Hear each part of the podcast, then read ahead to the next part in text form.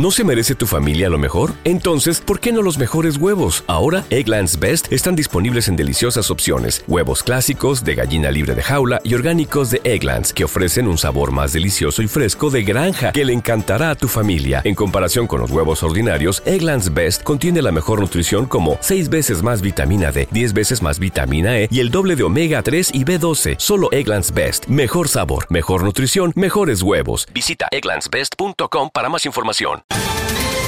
Ohio, ready for some quick mental health facts? Let's go. Nearly 2 million Ohioans live with a mental health condition. In the U.S., more than 50% of people will be diagnosed with a mental illness in their lifetime. Depression is a leading cause of disability worldwide. So, why are some of us still stigmatizing people living with a mental health condition when we know all of this? Let's listen to the facts and beat the stigma. Ohio, challenge what you know about mental health at beatthestigma.org. ¿Quieres regalar más que flores este Día de las Madres? The Home Depot te da una idea. Pasa más tiempo con mamá plantando flores coloridas, con macetas y tierra de primera calidad para realzar su jardín. Así sentirá que es su día todos los días. Llévate tierra para macetas Bigoro por solo $8.97 y crece plantas fuertes y saludables dentro y fuera de casa. Recoge en tienda y sigue cultivando más momentos con mamá en The Home Depot. Haces más, logras más. Más detalles en homedepot.com diagonal delivery. Dicen que traigo la suerte a todo el que está a mi lado. Y esa es mi mala fortuna. Basada en el clásico de Juan Rulfo, llega Univisión, El Gallo de Oro. Supongamos que la caponera puede inclinar la suerte a quien ella quiera. ¿Estás tardando en conquistarla? Con Lucero, José Ron y Plutarco Asa. Este gallo está cambiando la vida. En una historia legendaria de amor y azar. No trates de cambiarme, no lo vas a lograr. El Gallo de Oro, gran estreno miércoles 8 de mayo a las 9 por Univisión. Advertencia. Este programa contiene casos de crimen, apariciones, misterio, conspiración y violencia. El contenido de estas piezas puede ser sensible para algunos miembros del público. Aconsejamos discreción.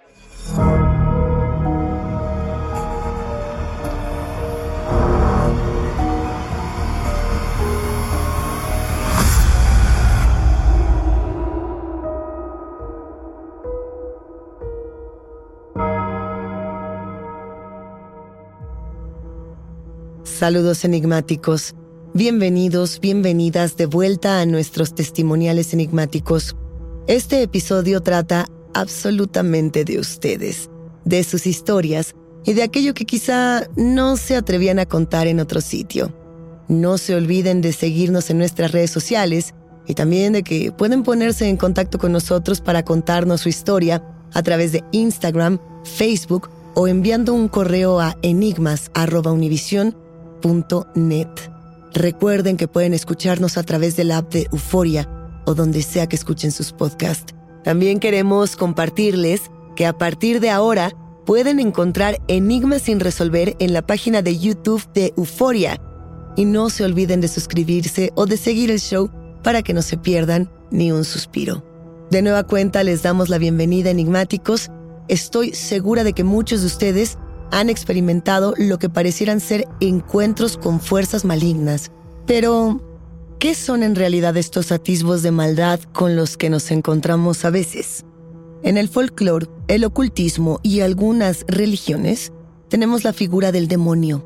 Estoy segura, enigmáticos, que muchos de ustedes están familiarizados con lo que conocemos como demonios, pero vamos a explicar muy brevemente de qué se trata.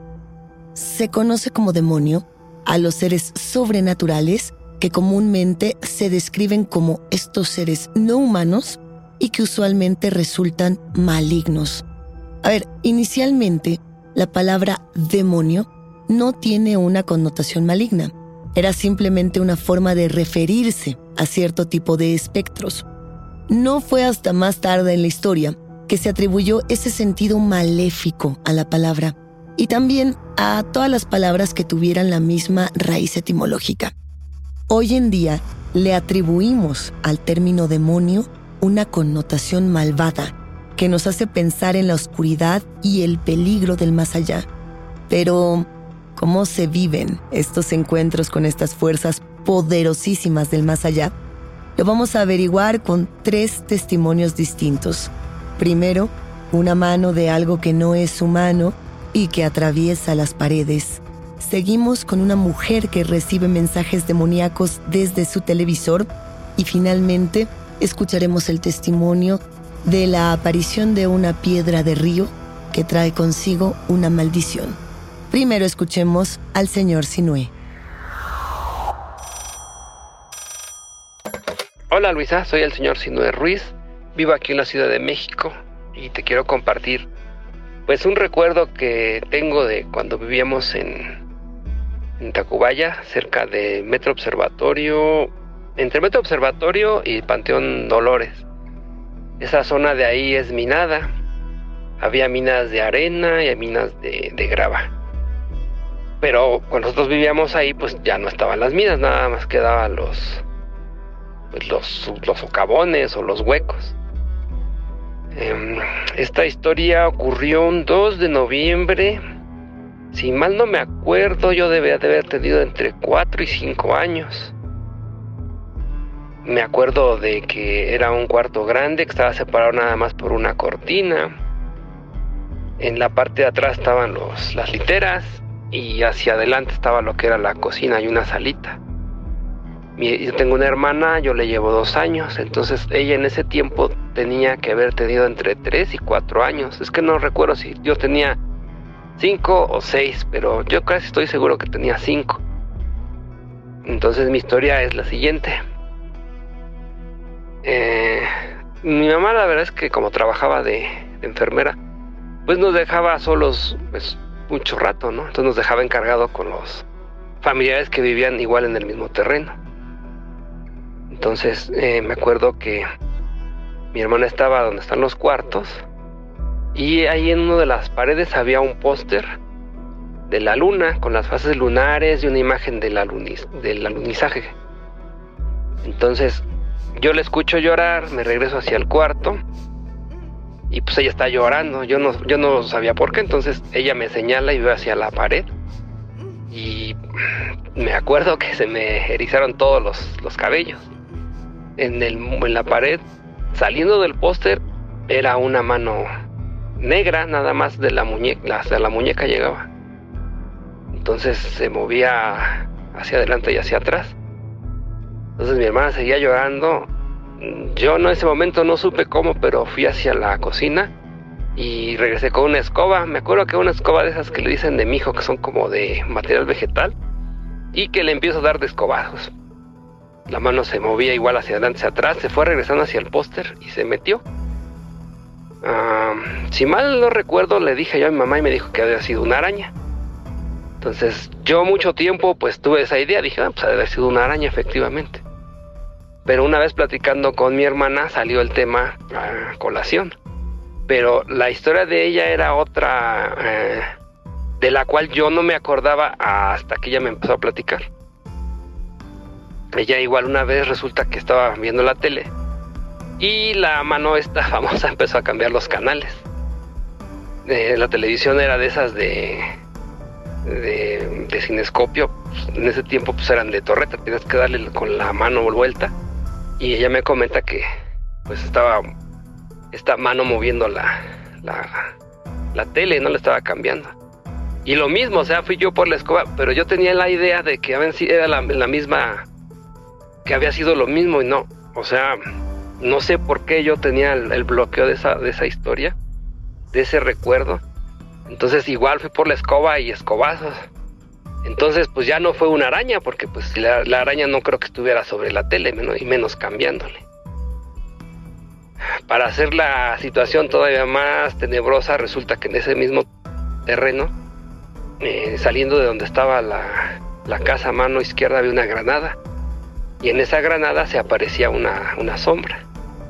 Igual platicando con mi mamá apenas para complementar la, la historia, porque yo quería saber si ella sabía algo del, tema y me dijo que pues en esa casa sí asustaban, que ella llegó a ver sombras y eso creo que fue el menor de los problemas porque me comentó que en una en dos ocasiones ella escuchó viento, salía a, meter su ropa y no había nada.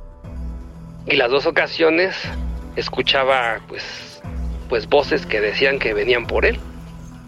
pero pues no me supo decir por quién venían. En una también, en una de esas mismas ocasiones, dice que escuchó el, el viento. No salió a ver lo de la ropa porque se dice que se formó a los pies de la cama una columna de huevo blanco, que le dijo vengo por él. Entonces ella con groserías pues le dijo que, que no y que a ver quién podía más. Y este y pues se des- desapareció. En ese periodo también falleció la primera esposa de, de mi tío. Estaba ella embarazada. Y también me comenta que en esa zona pues se practicaban, eh, había vecinos que practicaban brujería. Entonces, no sé si todo eso tenga que ver. Eh, yo me imagino que, que sí, no, yo no creo en la brujería, pero de eso, o sea, lo que yo recuerdo haber visto y lo que me comentó mi hermana, pues eso sí, sí sucedió. También yo no le había comentado de que en la noche tocaban la puerta. Y apenas platicando con ella para, para redondear la, la, historia y lo que había pasado, me comentó ella que ella escuchaba cuando tocaban la puerta. Y yo no había hablado con ella de eso. Entonces, nada más que yo escuchaba que tocaban la puerta y aparte se, se oían como unos gruñidos. Podía uno pensar que era un perro, ¿no? Pero, pero no era así. Igual los vecinos de al lado también tenían una hija como de nuestra edad un poquito más grande y también comenta lo mismo, se tocaba la, la puerta. Entonces, pues esa es la historia. No sé si tenga que ver con las minas, con, con que practicaban por ahí brujería, eh, o la muerte que hubo ahí en ese predio, o todo junto. O sea, no, no lo sé. Entonces, pues esta es la, esta es la historia. Señor Sinue, gracias por compartirnos esta historia, este testimonio de algo que claramente es otro tipo de presencia. Porque cuando pensamos en un fantasma, por ejemplo, en los ruidos que puede realizar, en los movimientos de objetos, inmediatamente encontramos explicaciones lógicas, como puede ser la expansión y dilatación de las paredes, que es, por ejemplo, lo que se manifiesta en estos golpes que a veces escuchamos, o los cambios de temperatura, justamente la humedad, incluso roedores, distintos animales o insectos que pues de una u otra forma pueden asustarnos. Pero ¿qué pasa cuando vemos una mano, una garra salir del muro? Dicen quienes conocen estas historias de fantasmas que precisamente este tipo de manifestaciones le ocurren a los niños y a las niñas porque son más perceptivos a ello, a ver estas imágenes de manera tan clara. Y no solamente eso, los demonios los buscan porque se sabe desde las tradiciones más antiguas que se los comen. ¿Ustedes qué piensan de esta historia, enigmáticos? ¿No se merece tu familia lo mejor? Entonces, ¿por qué no los mejores huevos? Ahora, Egglands Best están disponibles en deliciosas opciones. Huevos clásicos, de gallina libre de jaula y orgánicos de Egglands, que ofrecen un sabor más delicioso y fresco de granja que le encantará a tu familia. En comparación con los huevos ordinarios, Egglands Best contiene la mejor nutrición como 6 veces más vitamina D, 10 veces más vitamina E y el doble de omega 3 y B12. Solo Egglands Best. Mejor sabor, mejor nutrición, mejores huevos. Visita egglandsbest.com para más información. ¿Quieres regalar más que flores este Día de las Madres? The Home Depot te da una idea. Pasa más tiempo con mamá plantando flores coloridas, con macetas y tierra de primera calidad para realzar su jardín. Así sentirá que es su día todos los días. Llévate tierra para macetas Bigoro por solo $8.97 y crece plantas fuertes y saludables dentro y fuera de casa. Recoge en tienda y sigue cultivando más momentos con mamá en The Home Depot. Haces más, logras más. Más detalles en homedepot.com diagonal delivery. Lucero junto a José Ron protagonizan El Gallo de Oro. Gran estreno miércoles 8 de mayo a las 9 por Univisión. Y de las mejores. Toma aire. Estás escuchando Enigmas sin resolver. Vamos a escuchar ahora el testimonio de Mari, que tiene involucrada a una televisión.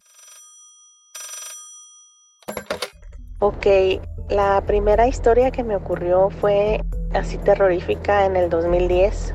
Eran aproximadamente 11.40 de la noche, ya estábamos acostados, todo en silencio y al momento escuchamos el estruendo de la licuadora encenderse. Nos levantamos, revisamos, la licuadora ni siquiera estaba conectada a la corriente.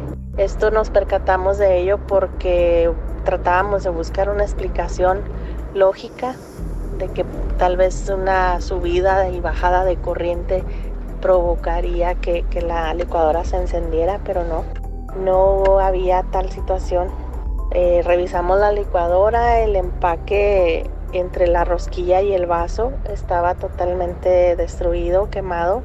Eh, no le hallamos una explicación lógica y definitivamente no la tiene. Eso fue en el 2010 y ni siquiera fue una noche de octubre del día de, de, espantos, o sea, fue una, un día X común, me parece que hasta era entre julio y agosto, era temporada hasta de calor. Esa fue una de las historias que me ocurrieron en el 2010. Otra historia eh, que también verídica fue en el año 2011, aproximadamente en el mes de marzo. Eh, me encontraba yo en la recámara principal con el televisor encendido viendo un programa de, de moda donde te te cambian el look y las ponen bien guapas y o guapos, les hacen todo su cambio estético y a la vez estaba en la computadora platicando, chateando como decíamos antes en lo que era el Messenger en aquellos tiempos y se interrumpió la señal. Yo estaba muy pendiente porque me gustaba estar escuchando los consejos de, belleza, de moda que daban y estaba pendiente del audio cuando al momento escucho que se metió como interferencia, como lluvia y volteo y efectivamente la pantalla tenía así como eh, lluviecita, como cuando se desconecta la transmisión, cuando se va. Al momento se metió una voz terrorífica, escalofriante, de ultratumba y me dijo, mujer malvada, ¿por qué le estás haciendo eso a tu marido? Pues yo volteé, dije yo, ah, caray, pues, ¿qué, ¿qué, estoy haciendo para empezar el susto? No estaba yo haciendo absolutamente nada malo y fue una situación que me espantó mucho. Le hablé en ese tiempo por celular de inmediato a mi hermano, el cual en ese tiempo, en esa época, él era de la religión cristiana. Vivía relativamente cerca de esa casa en la que yo viví, que es diferente a la de la historia de la licuadora. Y vino a mi casa, me dijo, vamos a hacer oración, pero deja la televisión encendida. Quiero escuchar. Y efectivamente, cuando empezamos a hacer oración, se volvió a meter esa voz terrorífica y volvió a decir las mismas palabras, la misma frase. Mujer eh, malvada, porque le hiciste eso a tu marido? Y mi hermano apagó la televisión, la abrió a ver dando paso a que pudiera haber sido algún micrófono, alguien que en su momento en la fiscalía me haya hecho la broma de poner algún aditamento ahí electrónico en la televisión y no, nada, absolutamente no había nada. A partir de ahí eh, me adentré a la religión cristiana y estuve un tiempo ahí, se me dieron algunos dones a razón de, de estar allí. Empecé a, a ver espíritus en, en, la gente, en las personas. Podía ver eh, espíritus de maldad o de bondad. Y la última historia que recuerdo también de manera muy, muy específica fue en el 2013 estaba platicando por WhatsApp con una amiga de Argentina a raíz de estos dones que a mí se me desarrollaron dentro de la religión cristiana. Eh, ella y yo coincidimos en un grupo de Facebook de, de, de gente con dones. Ella me contacta porque en ese momento pues yo hice una publicación. Yo dije que quería que quería eh, leerle el futuro a alguien, que me mostraran su rostro, era lo único que yo pedía y ella respondió al llamado. Entonces, eh, cuando estaba platicando con ella, pasó que me enfoqué tanto en, leerle su aura, su rostro, que también la televisión, como en la historia número 2, se desprogramó, se, se, interrumpió la señal y al yo voltear a ver la pantalla eh, se apareció la imagen del demonio, así como aparece en, en, las cartas de la lotería, rojo, así encendido con cuernos. y con bolas en la cara, eran como bolas y riéndose, carcajeándose a manera de burla. Yo creo de que todo lo que yo estaba hablando, esa también fue una historia terrorífica y no me pasó un 31 de octubre.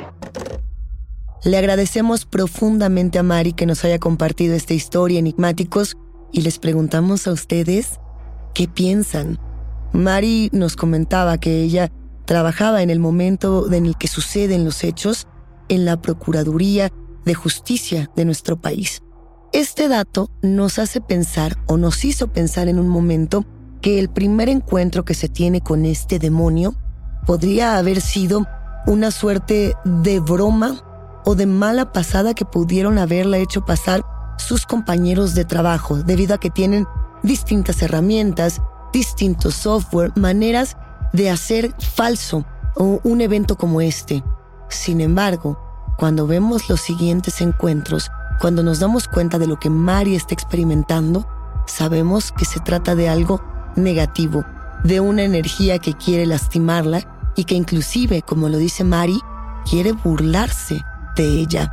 Mari recurre a la religión para librarse de este mal, para entender cómo puede hacer algo con ese don que ella tiene al que se refiere, leyendo auras, tratando de buscar, tratando de entender cómo combatir al mal y cómo hacer el bien a partir de su experiencia. Pero el tema sigue estando ahí y Mari nos ha comentado que sigue teniendo toda clase de experiencias paranormales. Si ustedes enigmáticos han observado en algún momento al demonio en la televisión, podrán contarnos cómo se ve, cómo se siente. Mari dice, yo lo vi como esta criatura roja con cuernos, como ese diablo salido de la lotería mexicana. Y hay una posibilidad de que nosotras y nosotros mismos le atribuyamos al mal distintas caras, aquellas que a nosotros nos resultan conocidas. ¿Ustedes qué rostro piensan que tiene el mal? Vamos a escuchar la historia de Carlos. Hola enigmáticos, mi nombre es Carlos y quiero contarles lo que me ocurrió luego de la muerte de mi tío abuelo. Mi tío abuelo era una persona que tuvo en vida, en vida muchísimo dinero. Por esta razón parecía que la familia siempre estaba interesada en él él estuvo casado en varias ocasiones y tuvo muchos hijos con muchas mujeres. Era un hombre que cuando fue joven estuvo alrededor de mucha gente y que sin embargo murió absolutamente solo en su cama. Lo encontraron acostado sin vida y con un ojo reventado. Nadie entendió las extrañas causas de su muerte. De manera casi inmediata comenzaron las peleas familiares por la herencia algo que suponíamos podía suceder. Yo no estaba interesado en recibir nada. Pude ver cómo mi familia se peleó y se alejó. Incluso la última esposa de mi tío abuelo, una mujer más joven que él, procedente de Veracruz, simplemente desapareció y, no dejó rastro alguno. A la casa que era de mi tío abuelo nos fuimos a vivir un primo, hijo de mi tío abuelo, y yo. Teníamos que arreglar todo el caos de la casa antes de que siquiera pensáramos en mudar a más familia a ese lugar. Era una casona vieja, un tanto descuidada en la que comenzaron a suceder eventos paranormales. Yo comencé a escuchar ruidos y a sentir mucha incomodidad en ese lugar. Comencé a ver cosas que no sé aún cómo describir. Recuerdo ver a través de la misma ventana a un hombre con sombrero al que no lograba distinguirle el rostro. Mi primo llegó a verlo también. El ambiente se volvió tan oscuro que la misma casa parecía ensombrecer. Llamamos a un brujo para que revisara la casa. Cuando entró a la casa nos dijo que algo muy malo había pasado allí y que tenía que irse porque la energía era demasiado negativa.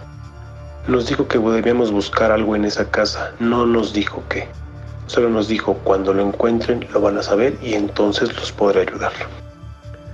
Comenzamos a buscar por toda la casa sin saber qué estábamos buscando exactamente.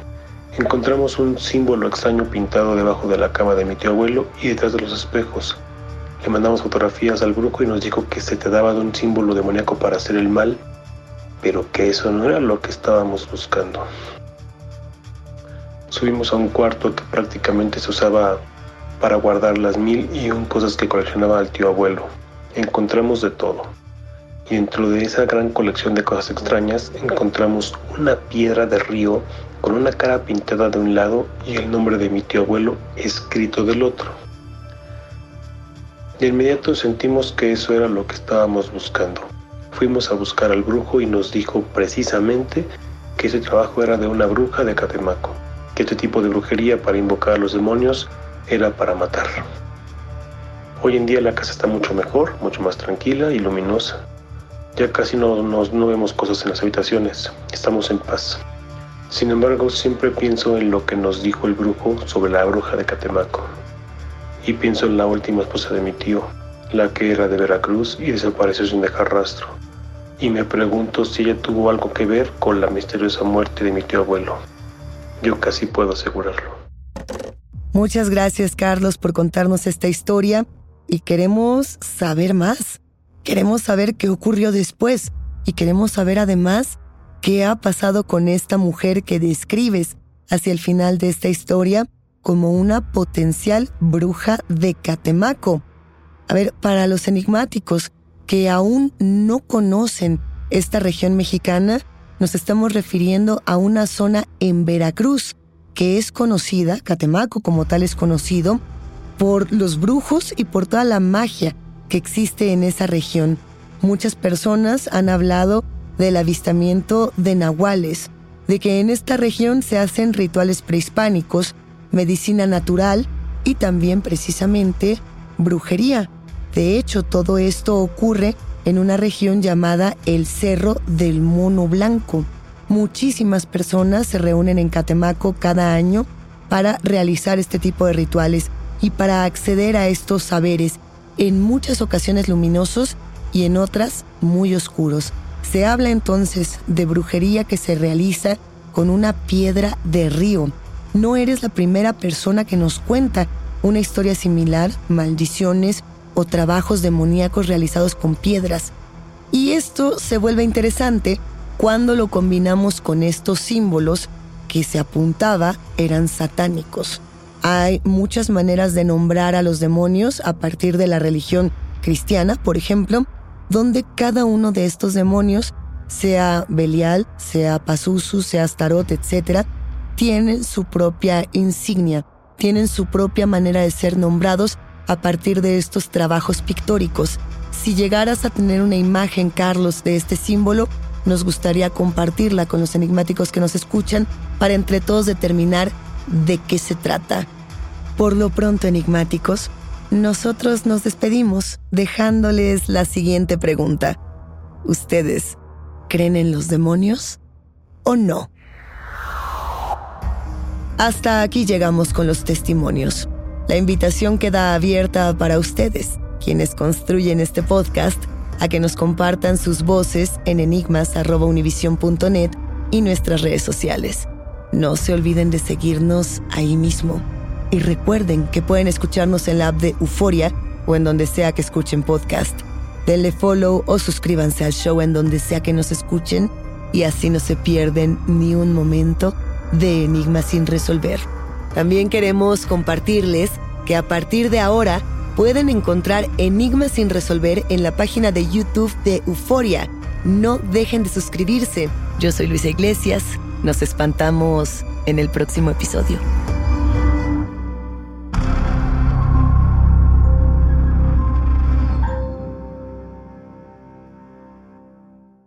¿No se merece tu familia lo mejor? Entonces, ¿por qué no los mejores huevos? Ahora, Egglands Best están disponibles en deliciosas opciones. Huevos clásicos, de gallina libre de jaula y orgánicos de Egglands, que ofrecen un sabor más delicioso y fresco de granja que le encantará a tu familia. En comparación con los huevos ordinarios, Egglands Best contiene la mejor nutrición como 6 veces más vitamina D, 10 veces más vitamina E y el doble de omega 3 y B12. Solo Egglands Best. Mejor sabor, mejor nutrición, mejores huevos. Visita egglandsbest.com para más información. ¿Quieres regalar más que flores este Día de las Madres? The Home Depot te da una idea. Pasa más tiempo con mamá plantando flores coloridas, con macetas y tierra de primera calidad para realzar su jardín. Así sentirá que es su día todos los días. Llévate tierra para macetas Bigoro por solo $8.97 y crece plantas fuertes y saludables dentro y fuera de casa. Recoge en tienda y sigue cultivando más momentos con mamá en The Home Depot. Haces más, logras más. Más detalles en homedepot.com diagonal delivery. Dicen que traigo la suerte a todo el que está a mi lado. Y esa es mi mala fortuna. Basada en el clásico de Juan Rulfo, llega Univisión, El Gallo de Oro. Supongamos que la caponera puede inclinar la suerte a quien ella quiera. ¿Estás tardando en conquistarla? Con Lucero, José Ron y Plutarco Asa. Este gallo está cambiando la vida. En una historia legendaria de amor y azar. No trates de cambiarme, no lo vas a lograr. El Gallo de Oro, gran estreno miércoles 8 de mayo a las 9 por Univisión.